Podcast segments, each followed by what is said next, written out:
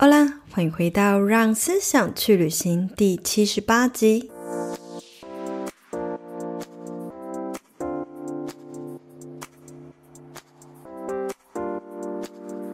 你也是忙碌于工作却忘了生活的人吗？你是一个愿意投资自己去学习的人吗？现在呢，有许多人在花钱上课的评估标准，都会先下意识的去思考这件事情是否有投资报酬率，是否能够对自己的职业有帮助，或是为自己带来变现。因此呢，我们虽然常常花钱在看似很有用的技能，却常常舍不得投资看似无用却真正喜欢的兴趣。今天这集，我们邀请到了乔西咖啡沙龙的主持人乔西，来和我们分享如何在多元身份、忙碌的生活之中，还能够同时培养多元的兴趣，达到 work and life balance 的状态。如果你是我的忠实听众，欢迎到 Apple Podcast 滑到最下方给我五星评论，和我分享为什么你喜欢这个节目，给予我更多持续做下去的支持、鼓励和动力。谢谢你的支持，那我们就开始进入今天的话题吧。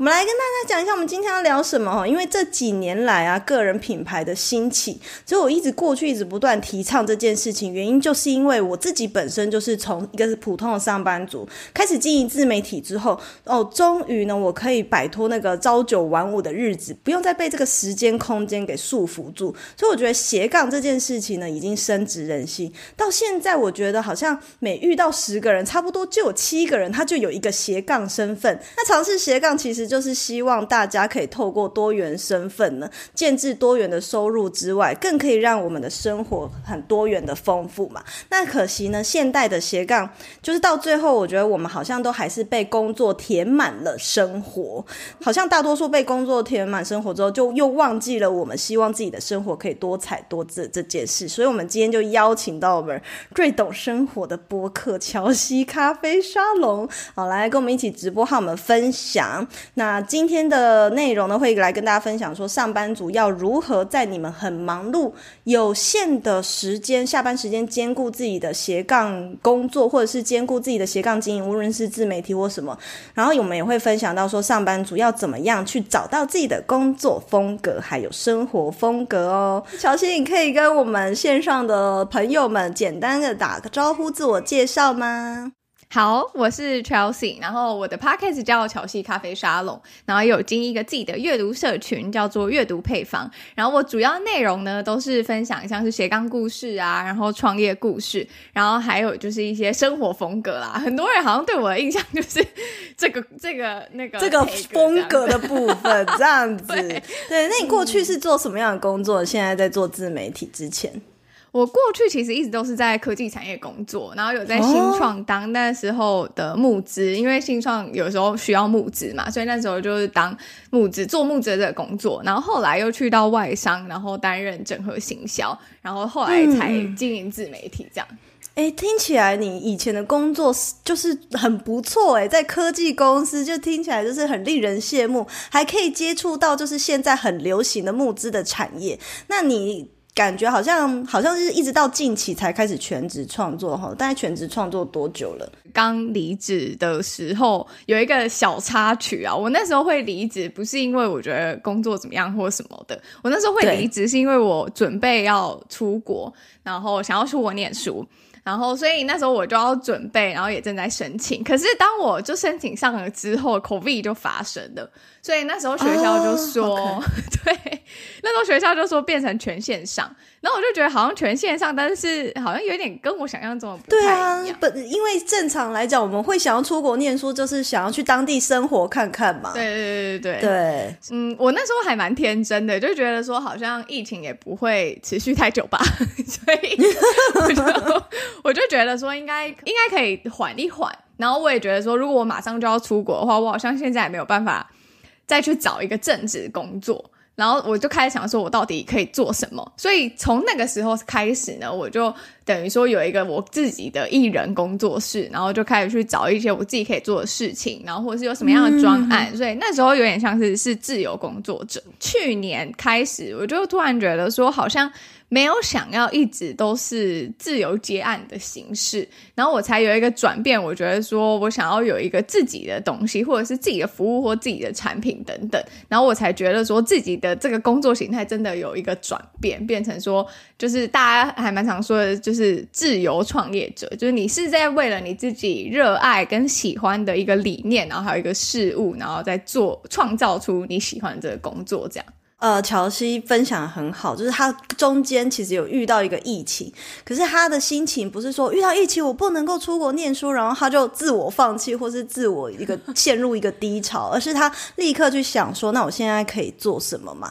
可是你可以跟线上的听众或观众大家稍微分享一下，这个自由接案跟自由创业，它这两个有什么不一样吗？我觉得自由接案其实。你就想象，如果你自己如果是一间公司的话，自由接案就是其实你没有你自己的产品，然后你没有你自己的获利模式，然后你可能就是别人有案子，然后就发给你，或者是说你其实已经做出口碑，大家做什么事情就会想到你。那我觉得就是找你帮忙的感觉。对对对对，然后我会觉得好像我就是虽然我做很多不同类型的案子，然后也都是我自己有兴趣的，可是我总觉得说好像。我心里面还是有一个想要拥有自己东西的感觉，就是想要自己创造些什么东西，或者是说为了自己的一些理想。比方说，我那时候会开 podcast 是因为第一点是想要认识人，然后第二点是我一直还蛮想要告诉大家说，其实我们可以去追求很多不一样的生活样貌这件事情。那如果以这件事情作为理想的话，那我可以做点什么，或者是我可以有什么方式可以传递我这个理想？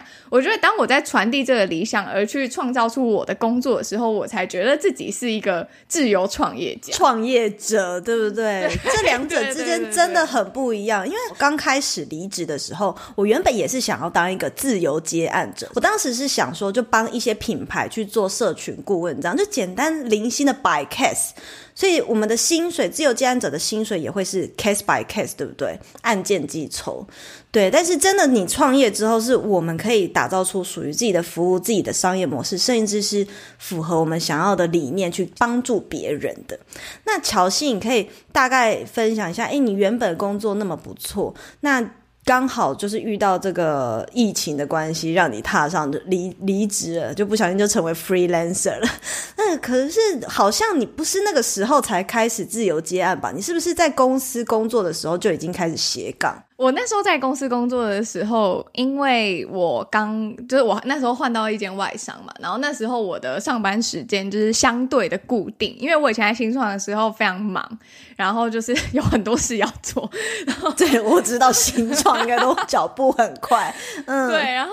后来就是我发现说，我好像有一点就是零零星的时间，然后下班的时候就是有一些闲暇时间，我就开始想说，我还可以做什么？因为我觉得。我的生活圈从以前到现在，我从大学到现在，我觉得我生活圈还蛮固定的，都是在一个领域。大家应该会发现，其实我对于译文啊、艺术啊这些东西其实是感兴趣的。但是我就觉得说，我没有一个方式让我去认识这些人，或者是接触这些事物，所以我才开始经营 Podcast。我觉得我可以用用 Podcast 来去就是接触这些人事物。所以那时候我在上班的时候，其实就已经开始经营 Podcast 了。当时我在做 podcast 的时候，其实 podcast 是在台湾没有什么人在听的嘛，然后所以真的属于台湾的 hosting 平台是比较少的，或者是说现在大家看到当红的那时候都才刚都才刚开始而已，嗯，对对对。然后我就想说，哎，那好像我这些东西可以怎么样再呈现出来给大家知道，所以我就想说来架一个网站嘛。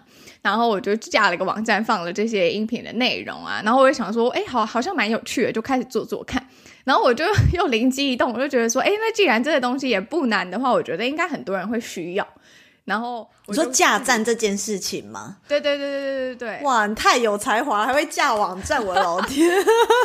嗯，然后呢？那时候我就觉得应该很多人需要，所以我就就做了一个免费的工作坊。然后结果我的我才开始，就是因为有了那个，然后就会大家就会寄信给我啊，然后或者是网络上搜寻到就找到我的网站，然后哎，可是你都没有宣传什么的，就大家就知道，哎，你就只是盖了一个网站，被做的还不错哦，厉害厉害，太强了！所以大家你看，如果你有要开始一个生意，先开一个网站就对了。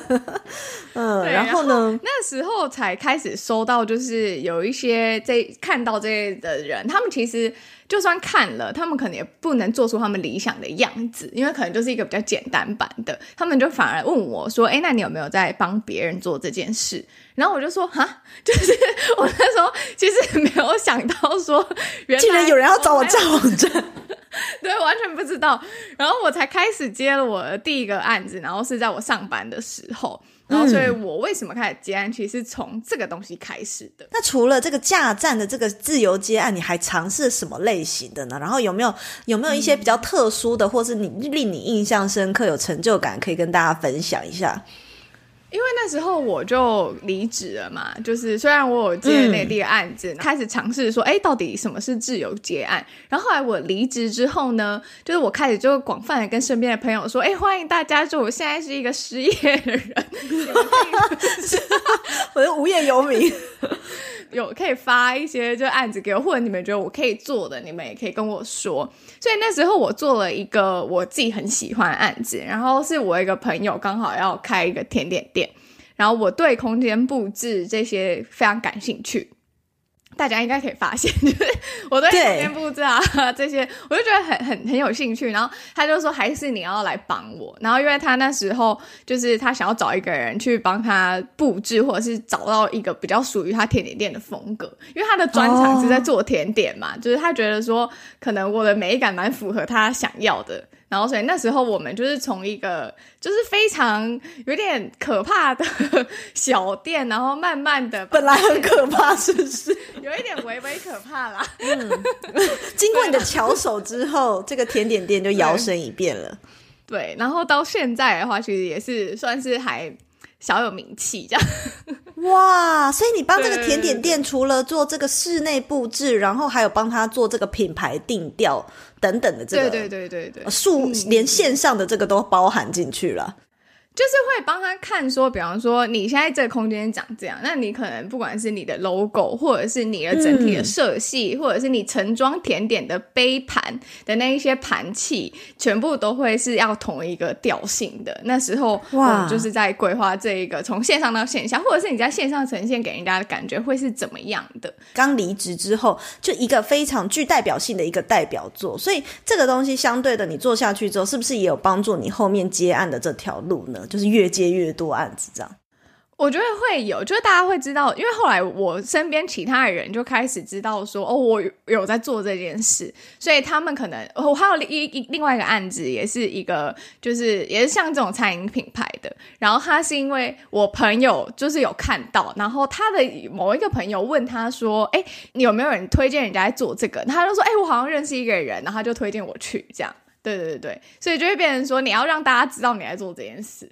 没错，所以所谓的自由接案子啊，我们平常大家都会想说，哎，到底要去哪里接到案子？其实接到第一个案子，嗯、你可以先从你的身边的朋友下手，或者是网络上有很多这种你可以发案的一些网站。嗯，可是当你把握到了第一个客户之后，第一个客户反而我觉得是要做的最好的，因为那会是你第一份作品集，嗯、而且也代表了你这个人接案子的这个口碑啊、哦，所以后面口那个乔西的口碑就起来了。但是这个案子做这么棒，为什么乔西你现在自己出来创业，然后你没有想说要以空间布置啊，或者是品牌比较实体店面的品牌规划去作为你的一个主要营业项目呢？嗯，我觉得还是要回归到，就是我刚刚提到的，就是为什么我做 podcast，就是其实我做 podcast 是一个还有一个蛮中心的目标，然后我就是想要跟大家讲，分享很多不一样的生活方式。那我觉得其实空间布置这件事情算是我的兴趣，然后我觉得我可以做得好，oh. 可是我不觉得就是我好像可以一直有热情去帮其他人布置。我觉得这是一个很大的差别，然后也是我在做了这些东西之后，我发现的，我自己发现的一个点，所以我才会觉得说，我想要往那个自由创业那个道路前进。嗯，没错没错，因为实在是有非常多人啊，在做了一件事情，诶，他尝到了这个赚钱的甜头，或是当下的一个 passion 的那种感觉，好哇，觉得这样子很好玩，好像可以创业，结果他没有去思考说，这个这件事情是不是我未来三年、五年、六年、十年我可以。愿愿意做一辈子的，嗯，所以你可能也是有考量到这一点，觉得你没有办法做空间布置十年就对了。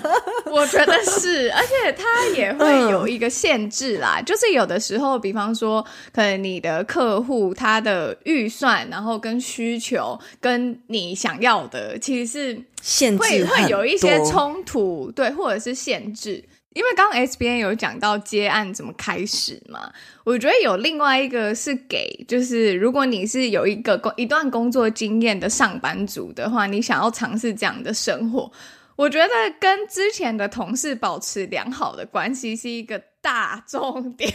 没错，没错，哎，你也有影响到吗？之前在公司的同事也都知道，然后他们就因为我其实之前还有做一些数位转型的案例。案例分享或者专题报道，然后他们就知道说，哦，我在做这件事，所以他们找不到其他人的时候，他们就会发给我。然后渐渐的，就是其他部门也知道你，然后也会发给你，所以就会变成说是一个比较正向的循环。所以这是一个 给如果你是上班族的小 tips，就是跟你的同事保持良好的关系。对对对对对，没错。而且你的同事他。好，他接下来他可能就可以偷偷把公司里面一些 case pass 给你，这样子。对，或者是其他部门在问的时候，他也会知道有你这个人，这样。没错，没错。那我们前面刚刚听到哈，乔西啊，他真的是非常斜杠的人。你看，而且他做斜杠事情，那些东西都是要投入非常大量的时间。比如说架网站，这个也要花很大的心力。你做一个网站要花很多时间。你帮一间甜点店做空间布置，也要花很多的时间。就很好奇，当时的你明明就还是个上班族，到底这么忙，哪来这些时间？所以就想要来请乔西跟我们线上的听众们分享一下。大家，我看。那个现实动态投票，大家最困扰的点就是我自己下下班已经没多少时间可以休息，我到底要怎么样有效的兼顾这个斜杠跟正职这个时间分配呢？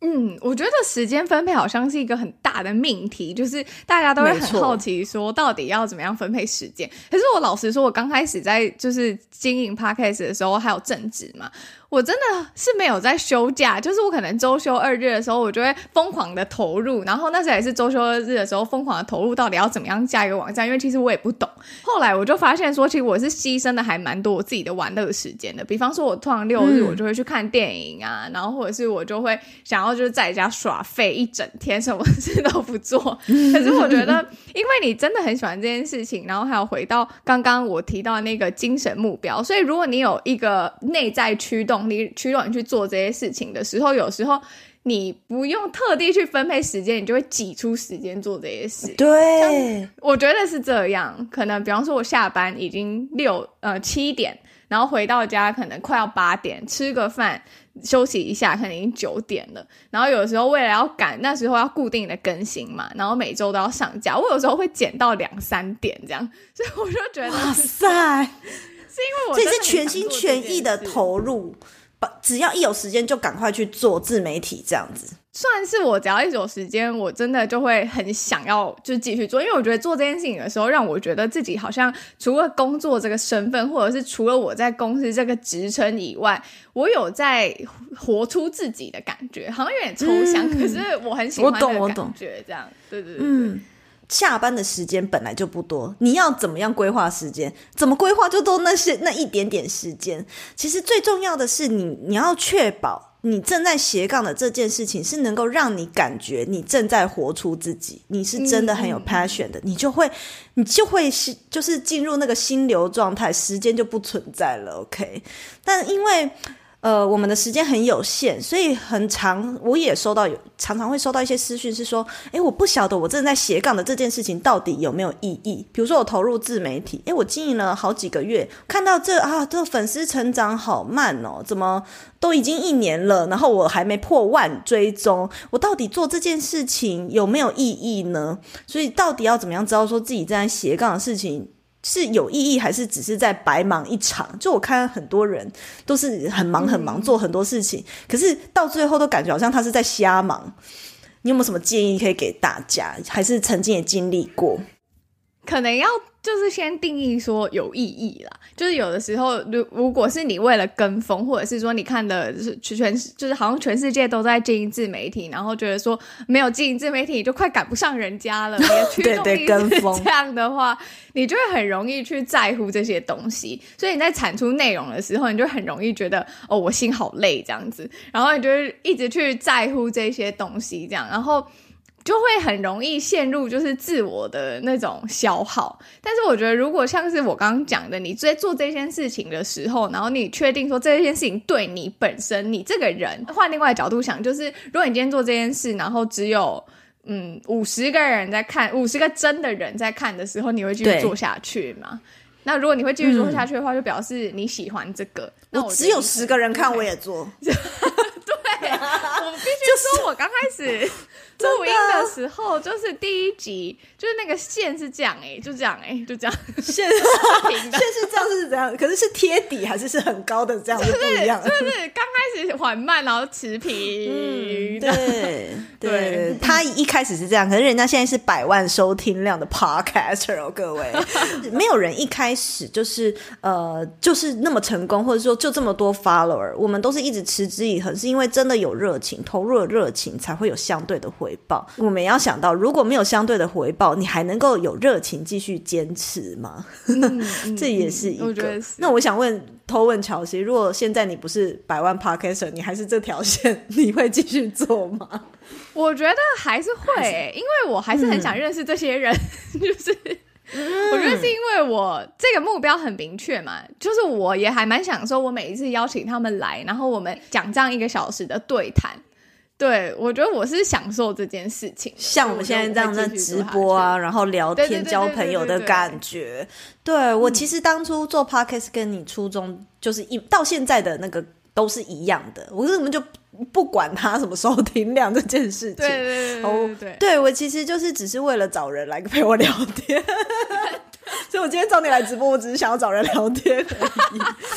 现在啊，已经成为全职创作者，已经将近两年的时间。就你来看呢、过去你也曾经是一个在新创这么忙碌脚步的产业工作的人，你觉得变成自由业者之后，真的有比较自由吗？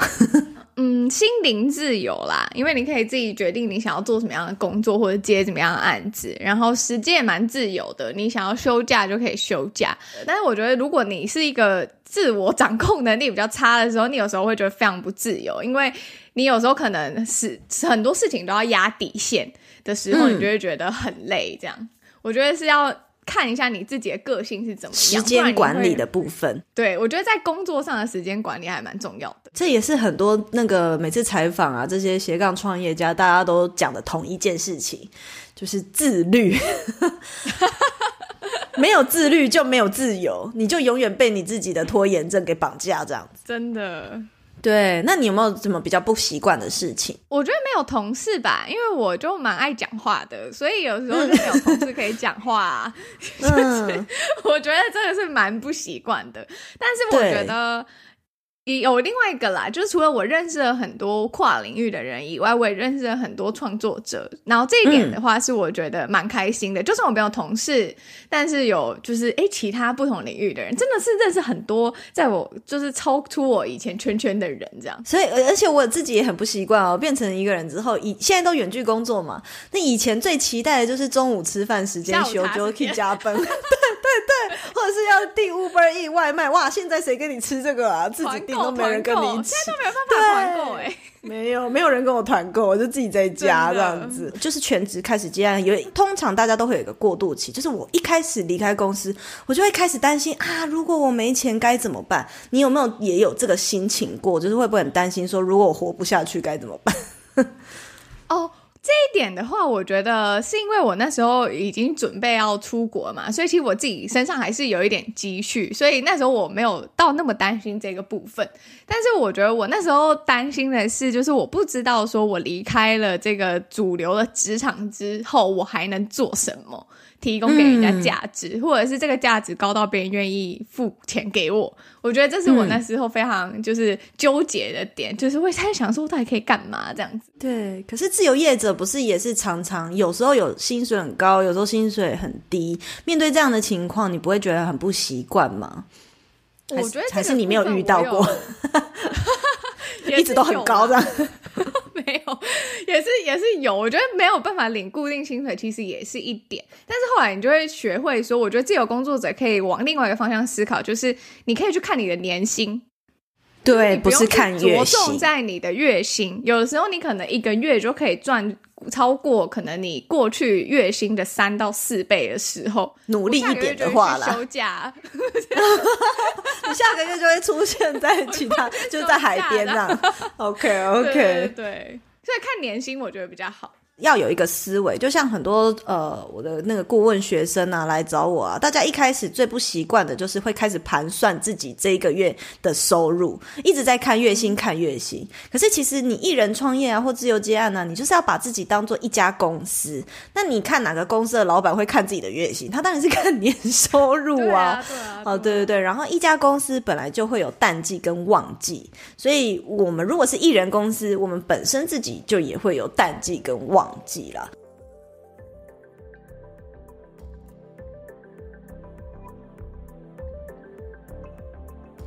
现在就让我们休息一下，进一段广告。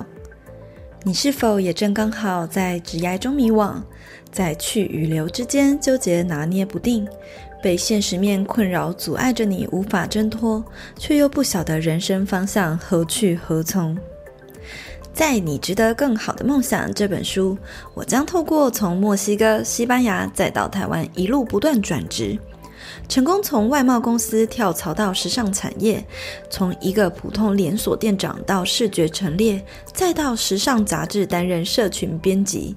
然后呢，又在一年内成功用自媒体打造事业，成为不受时间和空间限制的远距工作者的职业历程。我想要透过这本书告诉你，只要你愿意勇敢的跨出一步追求梦想，任何再普通的人都有机会翻身成为梦想的拓荒者。就让这本书陪你找回追求人生目标的勇气吧。现在就立刻到博客来搜寻“你值得更好的梦想”。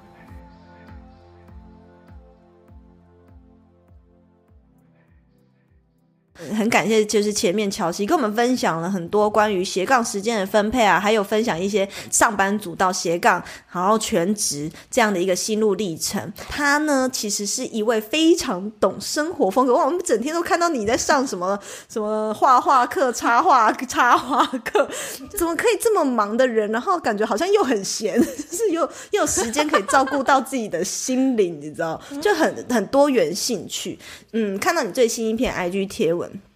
就写说关于这个工作风格的一个概念，就是说，哎，我们生活可以有自己的风格，工作能不能有这样的风格？你可以跟大家分享一下，这是一个什么样的概念？然后你觉得你自己的工作风格是什么呢？就是大家都会说，就是你要有生活风格嘛。那生活风格可能就是体现在空间啊，或者是你这个人的品味。但是我觉得工作其实也是可以有，比方说斜杠的人的工作风格，可能就是他们选择就是去尝试创造很多不一样的机会，然后去活成为就是活出自己这样。那我觉得职人，因为我访谈很多职人，那职人他可能一辈子他就是专注在一个他很喜欢的领域，可能像寿司师傅好了。那我觉得这个。就是两个很截然不同的工作风格，然后所以这是我那时候在想说，哎，那有生活风格，那应该有工作风格啊。然后我觉得自己的工作风格的话，就是我喜欢，我很常就是从以前工作的时候啊，我同事就会说：“哎、欸，Chelsea，你看起来很 chill 哎、欸。你” 你真的无时无刻看起来超 chill 的。对，然后那时候还是在新创的时期，大家都忙的要死，然后不懂为什么我看起来你的 chill 是什么？穿着拖鞋在办公室走来走去的。也没有，他就是会觉得我好像，而且我最近还悠哉。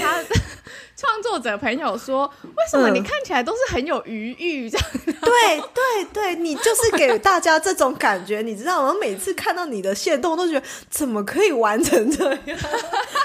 好好哦。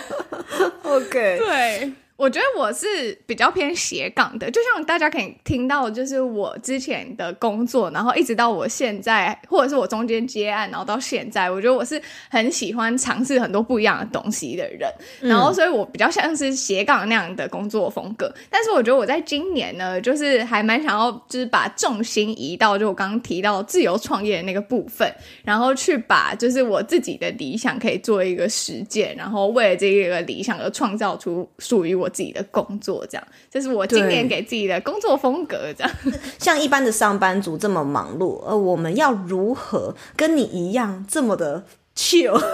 这么的有多远的生活风格跟工作风格呢？就是一个是我的朋友，他也是我之前在科技圈的朋友，然后他现在也还持续在外商工作。然后他有另外一个身份呢，是他超级热爱马拉松跟铁人三项。他平常上班的工程师已经很忙了，可是他下午呃晚上他可能七点下班，就有点像我们那时候在做 podcast 一样，他七点下班，他就会立刻去练跑。然后我约他说：“哎、欸，来吃麻辣锅。” 他就说：“我今天要练跑，不行。”这样，所以我觉得其实是自己的取舍啦，因为他真的很热爱这件事情。其实他的 IG 上面全部都以为他是什么职业马拉松选手，大家都以为他他是专业的，是不是？但其实这是他的斜杠。对对对，所以我觉得真的是。嗯，算是自己的取舍，然后就是可能大家会觉得说我好像每天看起来很趣哦但其实很多时候我可能是早上起来就狂工作，然后到比方我知道说我明天有花艺课，我没有办法就是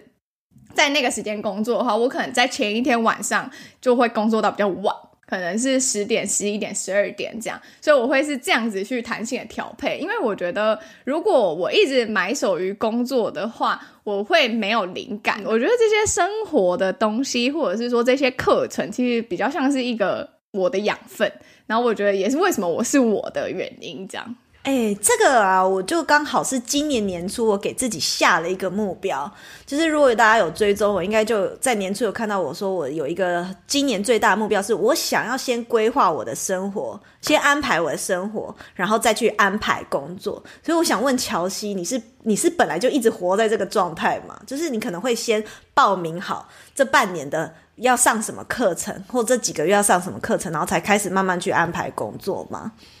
我有一个方式，是我每一年的时候，我都会画一个心智图，然后就是我这一年我想要培养什么。Oh. 然后在去年的时候，我有一个目标，就是我想要学花艺，然后我想要深入学花艺这件事，所以我就会知道说，我今年我会有一个任务，就是我要认识花，然后我要去上各种花艺课，然后我就会先安排好了，所以我可能就会牺牲一些其他的娱乐时间取舍，因为我时间有限，资源也有限嘛。然后也比较少，就是会跟朋友出去吃饭、聚餐等等，所以我会把我的重心放在我今年想要专注的这个领域。所以我去年其实就上了一些花艺课，然后也去上了比较多手作的课程。可是我就比较少跟我朋友出去吃饭。哎，这个就是我很想要问你的，因为现在的人，我们大家在培养兴趣的时候，其实。因为花艺课这个听起来，你就如果啊，我是你妈，我可能就说你又没有要当插花师，你学花艺干嘛？对不对？嗯。我们现代人好像都会被一种观念给束缚住，就是说觉得。我们会抱持说，这个兴趣必须要对我们的工作或职业有帮助，才会花钱去学，不然我会觉得这个投资报酬率好像颇低的，所以导致呢，有一些人我们可能就会去割舍掉，可能看似没有什么用，可是我真的很喜欢的课程，比如说我真的很喜欢花艺，可是它看起来就没什么鸟用啊，对，但是请问，所以大多数人倾向于把他的时间跟钱去投资在，诶其实感觉好像是可以当做工作可以变现的兴趣，可是实际上自己也没那么喜欢的东西，结果导致呢，又再度一直不断的陷入所谓的这个学习焦虑，好像学什么都不对，都不是那么喜欢，然后看到别人学什么，我也想跟着学。不知道乔西，你对于这样的现象有什么样的看法？我很喜欢，我之前在书上看到一段话，然后我还蛮想要分享给今天的直播加入的人。那一句话叫做“为了无用而阅读”。那其实我觉得，为了无用而阅读的原因，是因为有时候我们在可能念书的时候，我们可能会倾向，我自己也有啊，我还在我还是上班族的时候，我就很倾向，就是我要去找那种对我职涯一定有超爆帮助的那种书来读。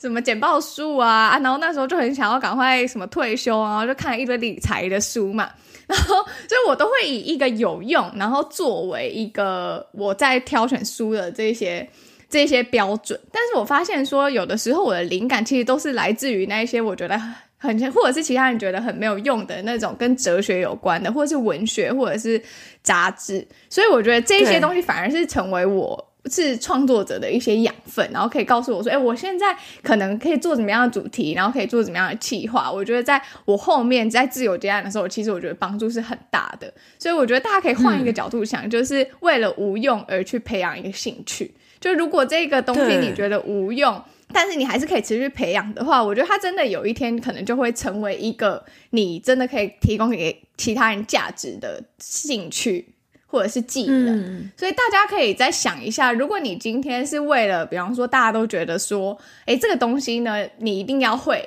然后不会的话就跟不上了。你是一带着这种跟不上的心去学的话，其实你很难很难持续，然后你会而且压力很大。对，我觉得这是一个，这是大家可能可以去思考，就是你在做这件事情的时候，你有没有是发自内心的？就算今天没有人逼你，你会自己去做吗？在这个角度下去着手，嗯、不然其实就算你培养了很多看似有用的兴趣，最后你没有办法去活用它的话，也是无用啊。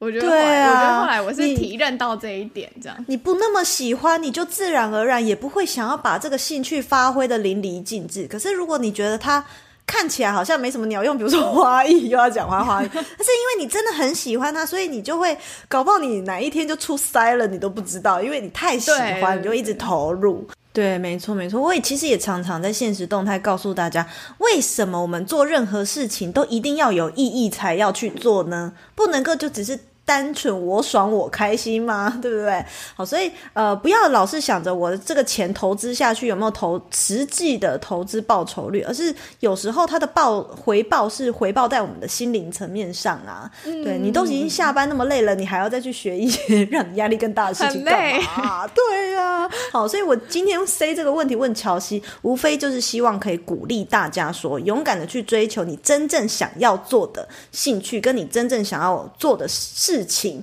而不是可能跟风，或者是觉得好像一定要有用才要花钱投资自己。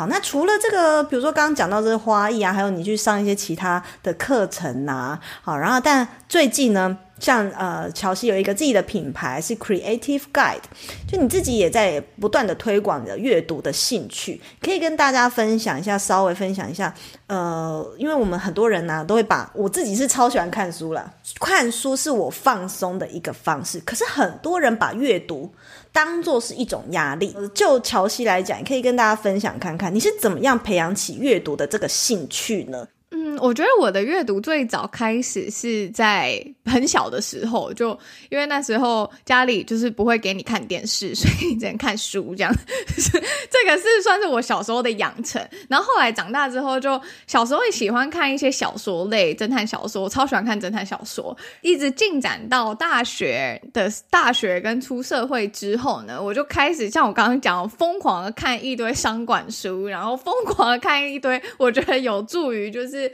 我的职业，然后跟我我的退休生活的这种主题的书，财富自由之类的啦，这样。对。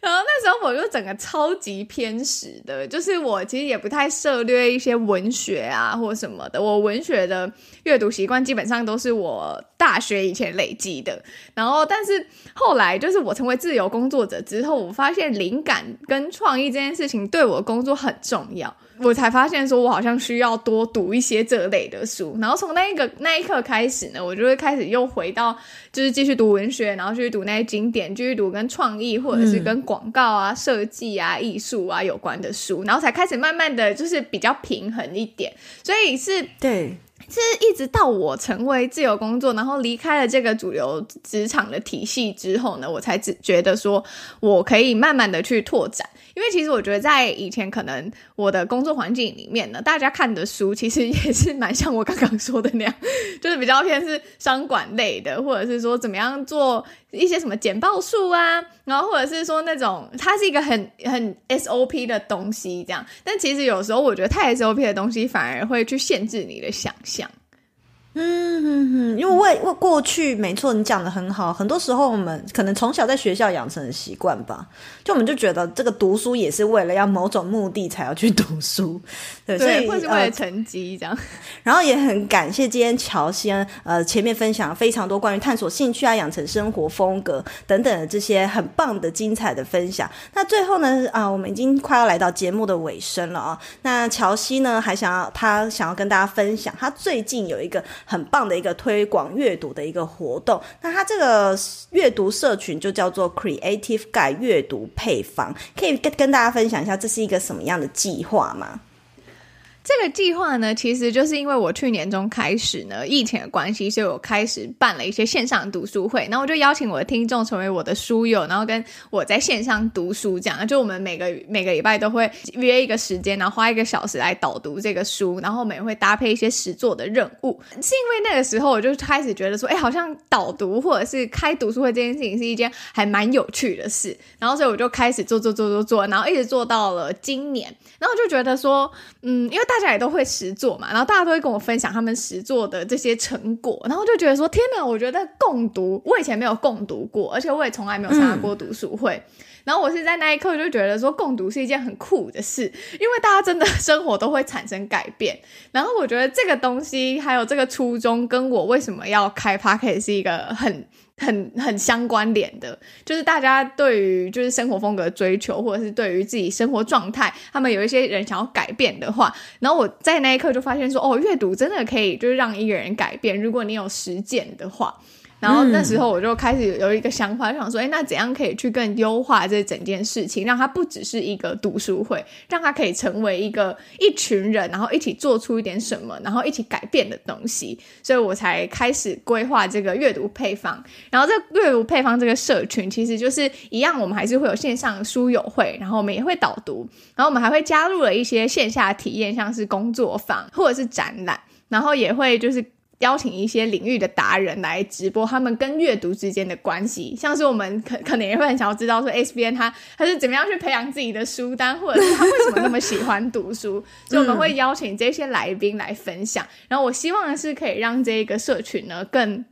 更 focus 在于就是阅读跟你自己的关系，然后透过阅读，我觉得我希望的是每个人都可以透过阅读，然后成为自己的 life coach 这样。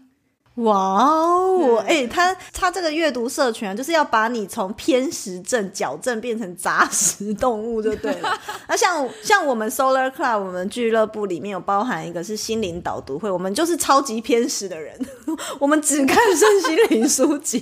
对，但是我们一年就是只有读三本书啦。那呃，你们的 Creative Guide 这个社群是会有跨横跨不同领域吗？大概会有什么类型的书跟大家分享一下？像是比方说。呃呃，创意人文，然后生活风格，嗯、然后创新商业，呃，我也会跟大家一起读杂志或者是一些诗集等等的。就是我觉得哇，还有诗集耶，对，诗集，因为有一些诗集，我发现我可以就是有很多就是会有那种被打到的感觉，所以也很想要让大家被打到的，被雷打到。对，就是觉得哇，有这种思维跟这样的想法，这样。所以，那我们其实会规划还蛮多不同领域的书籍，然后让大家可以就是试着去探索。有时候你可能，比方说，其实你不知道你自己对创新商业是很有兴趣的，那你可能看了某一本书，你就开始去。就是从它作为一个节点，然后可能发散很多就是有趣的东西。你有可能因此而转换职涯，你可能本来从一个一个比较稳定的工作，变成我看了这些创新创业的书之后，我发现我可能想要去新创工作，然后你的职涯可能从此就会改变。那、嗯、或许这样的改变，你会也会更喜欢自己的生活，也说不定。这样，嗯、透过阅读呢，也可以打造你的多元的生活风格，还有也有可能借此延伸出多元的职涯。嗯、除了这个阅读配方是一个你的。全新计划嘛，可是这个东西还没上线，是不是有一个讲座也要来跟大家分享？嗯，在二月二十四号的晚上九点呢，我会办一个线上的直播讲座，然后这个直播免费的哦，是免费，对对对 对。这个直播讲座其实就会分享，就是我是怎么样透过阅读，然后来打造自己的一些灵感库，然后我也会分享说，哎，我过去可能是阅读偏食啊，然后到杂食之后，我的改变是什么？然后还有就是每一个人可以怎么样去建构。从同比方有一个问题，那这个问题怎么样去建构你的书单？然后怎么样从这些书单去提取一些实作的任务，可以应用在生活中，然后真正的对你的生活产生改变？然后还有一些我们过去在书友的这样的案例分享，可以分享给大家。我觉得大家在设计自己的人生，或者是在规划自己的生活蓝图的时候，每一个人都会有不一样的想象。然后我们也会透过这样直播讲座呢，跟你讲说怎么样透过策展的角度，然后来去策展你、策划你的人生。这样，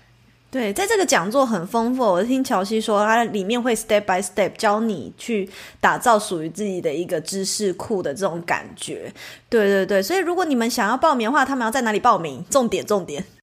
他们可以到 Creative Guide 的 IG 的连接，然后连接点进去呢，就可以直接输入你的名字跟 email，然后就可以点击报名，然后到时候我们会再寄送直播的门票给你。对对对，或者是你们去追踪一下乔西的 IG，他的 IG 主页就有 Creative Guide，就是他的品牌，他们品牌的这个 IG。然后在这个讲座最后，如果你对于阅读配方这个阅读社群有兴趣的话，讲座最后是不是还会提供一个？呃，special 的折扣这样，对，讲座最后呢会有我们的早鸟直播限定的优惠，然后大家可以要待到最后，然后可以得到这个优惠，这样。没错，没错，感谢乔西。那乔西还有没有什么话要跟大家说的呢？感谢大家今天来听我们聊天。OK，对对对，因为我们在录音，所以就没有办法及时的回复大家，比较不好意思。那我们今天的直播呢，就也到这边喽，跟大家说个拜拜，拜拜，感谢乔西。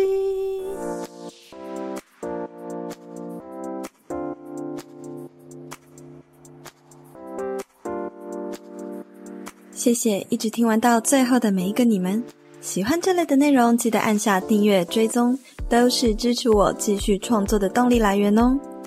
欢迎大家可以追踪我的 Instagram s 点 style 点 cycle s 点 style 点 cycle，或是私讯我和我分享你对这集内容的观点和看法，我都会很乐意回复大家的哦。那我们就下一集见啦，拜拜。